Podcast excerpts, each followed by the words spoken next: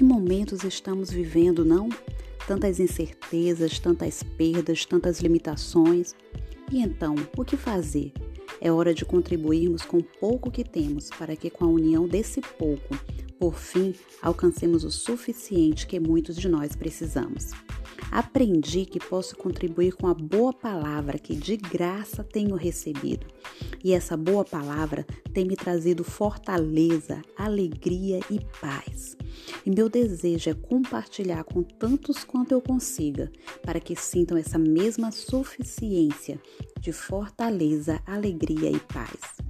Assim, de graça recebestes de graça dai. Mateus 10, 8, segunda parte.